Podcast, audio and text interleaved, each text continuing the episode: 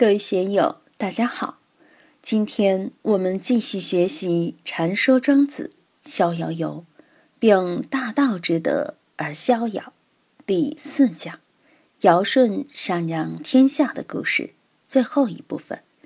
大家可以通过查看本段声音简介了解学习内容。让我们一起来听听冯学成老师的解读。其神宁。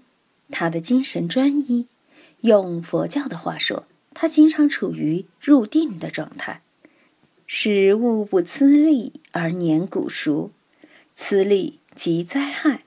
尽管他乘云气与飞龙而游乎四海之外，但是不会对自然造成一点伤害，不会给人类社会带来一点灾害，而且由于他的存在，每年都五谷丰登。介于对坚武就说了这么一席话：“吾以是狂而不信也。”坚武转述介语的话，然后就说：“对这样的狂妄之说，他是绝对不信的。”主庄的人并不会停留于这么一个简单的翻译上。魏晋玄学掀起的时候，对这些话做了很高妙的阐述，并不是真的有一个人住在那里。神通广大，这样那样的，这个神人包括渺孤叶之山，实际上就是我们的身心，最近的也就是最遥远的。我们的眼耳鼻舌身意总是在窥测外面的世界，很难有人主动关心自己这一百多斤，总想找好工作、涨工资、升职位。但是我们这个五蕴山。五行庙，我们肉身的这个庙字到底是什么？不知道。我经常说，一分钟以后你心里想什么，你知道不？一分钟以后你嘴里会说什么，你知道不？那么一年以后你会想什么，会说什么？你会做什么样的事，你知道吗？也不知道。我们的肉体，我们的心肝脾肺肾怎么运作的？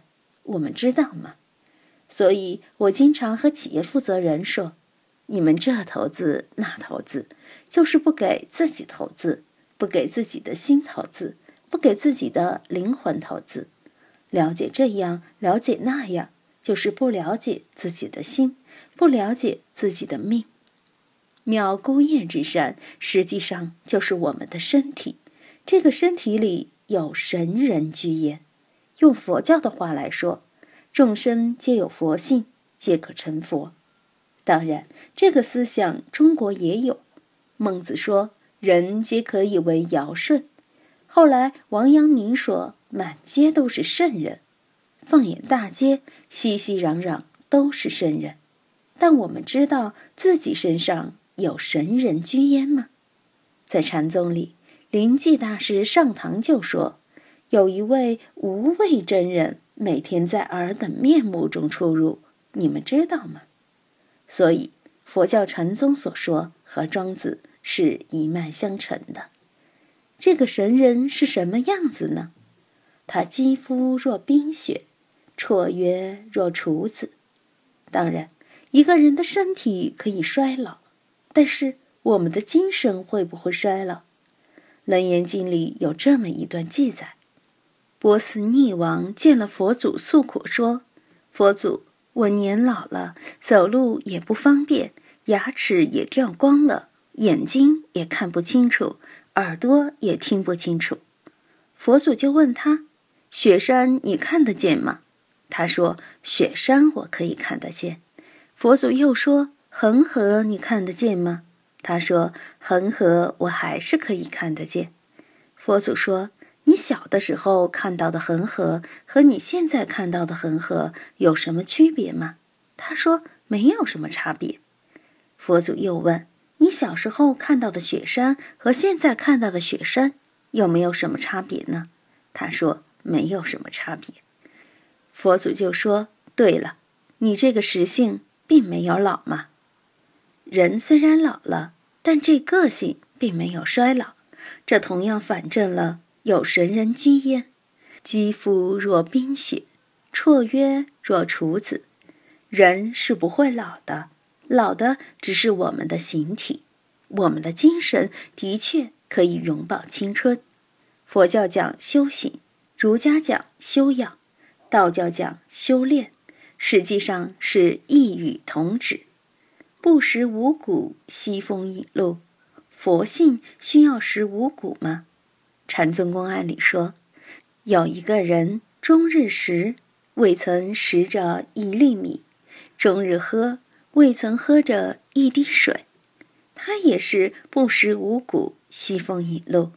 道教的修炼已把西风引路纳入了大周天这样的丹道内功中来。西风指吐纳，引路指吞咽口中的津液。乘云气与飞龙，同样被纳入了道家内功的修炼。实际上，我们的思想。的确可以乘云气与飞龙而游乎四海之外。我今天想到月球上去，心里一想，就到月球上去了；想到美国去，一想就到美国去了。要想秦皇汉武，就回到历史中去了；要想未来世界，公元三千年以后，人类社会科技发展到什么程度，我们的心一下就可以到三千年以后。我们的心就是时空隧道。我经常和一些青年朋友讲，现在科学上所说的时空隧道，不仅仅是天文学的概念，也不仅仅是量子力学的概念。实际上，这一切就是我们的心。